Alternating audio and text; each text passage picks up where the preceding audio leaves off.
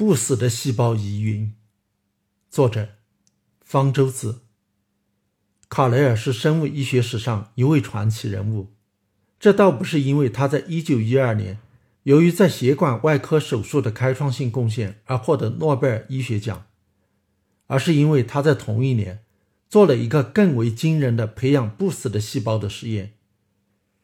卡雷尔原是法国医生，1904年移民美国，到洛克菲勒研究所从事基础研究。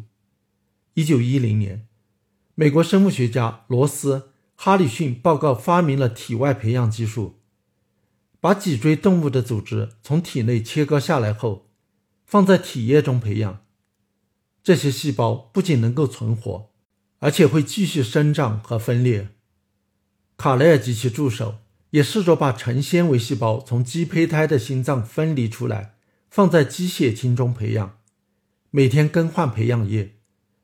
从1912年1月17日开始。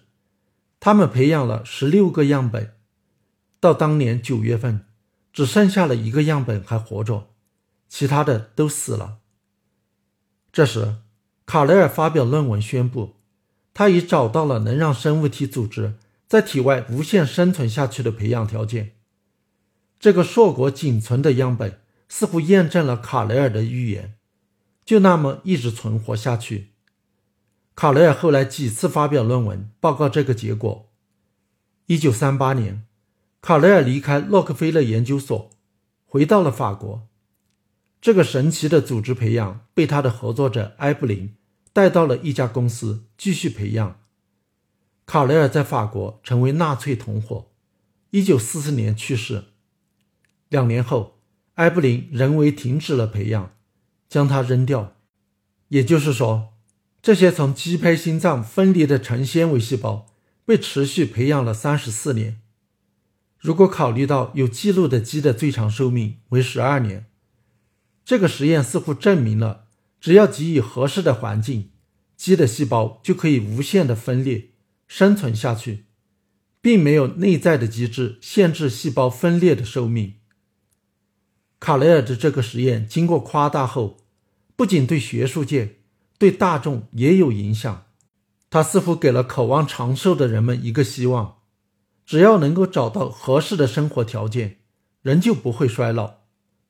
直到几年前，国内一家推销抗衰老假保健品的公司的宣传材料还声称，卡雷尔的肌细胞之所以能够不死，是因为使用了他们推销的那种魔法分子。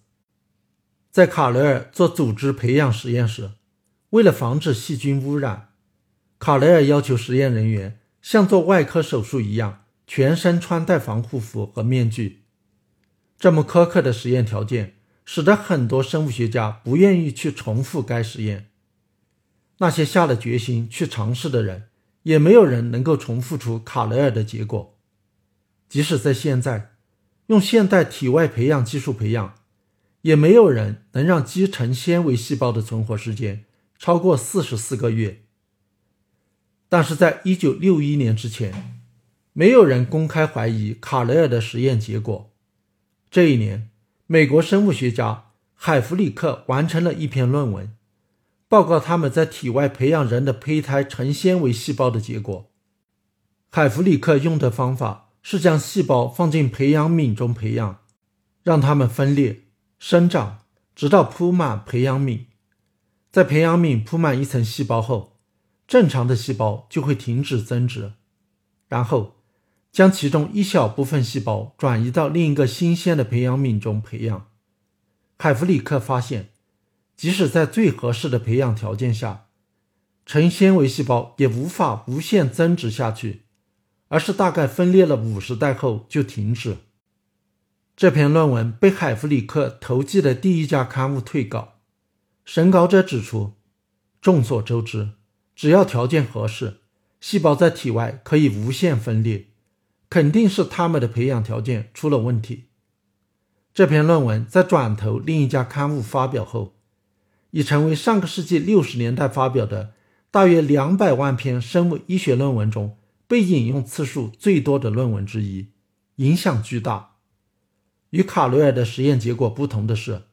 海弗里克的这个发现，后来被无数的实验室所证实。脊椎动物正常体细胞的分裂次数是有限的，这种现象被称为海弗里克极限。这个现象看来和衰老有关，但是究竟和衰老有何关系，到现在也还不是很清楚。也有的细胞出现了突变，分裂次数不受限制，但是它们的生长也失去了控制，变成了癌细胞。换言之，某些癌细胞不存在海弗里克极限，可以无限分裂下去。但是卡雷尔实验用的并不是癌细胞。而是正常的成纤维细胞，为什么也会出现不死的奇迹？海弗里克认为，是因为卡雷尔培养技术有问题，每天更新的鸡血清不纯。当时的离心技术很粗糙，在血清中还含有新鲜的鸡细胞，也就是说，卡雷尔在无意中不断的加入了新的细胞进去，而不是最开始的那些细胞。也有人早就怀疑其中有诈。一九八零年，芝加哥大学退休教授布克斯鲍姆回忆说，他曾经在一九三零年去洛克菲勒研究所拜访过卡雷尔实验室。当时卡雷尔在国外度假，由埃布林接待。埃布林带他参观了实验室，但是却不让他看不死的细胞，声称担心受到污染。布克斯鲍姆。背着埃布林找到了一位女实验员，请她带他去看不死的细胞。结果他一眼就看出那些细胞已经快死了。于是女实验员秘密告诉他，如果这个细胞系死了，卡雷尔会很不高兴的。因此，我们就时不时的往里面添加新的胚胎细胞。对这个指控，卡雷尔实验的一位合作者反驳说。这名女实验员反对纳粹，对卡雷尔的政治信仰很不满，想要败坏卡雷尔的学术声誉。他的说法是靠不住的。其他参与卡雷尔实验的人则不愿意就此事发表评论。那么，卡雷尔究竟是实验操作有误，还是有意造假？我们到现在只有猜测和估证，不好下结论。有一点是肯定的。不死的细胞实验结果是靠不住的。正常体细胞的分裂次数有限，已被确认为一个科学事实。但是，我们也没有必要因此贬低卡雷尔做体外组织培养的成就。要知道，在卡雷尔做实验的时候，抗生素还没有被发明出来。在现在，往培养液里添加抗生素就可以有效的防止细菌污染。组织培养技术变得很简单。一名生物系高年级本科生就可以做到，但是在没有抗生素的年代，能够把一个组织培养样本不受污染的持续培养了三十四年，即使有意无意的在不断的添加新细胞，也算得上是一个传奇了。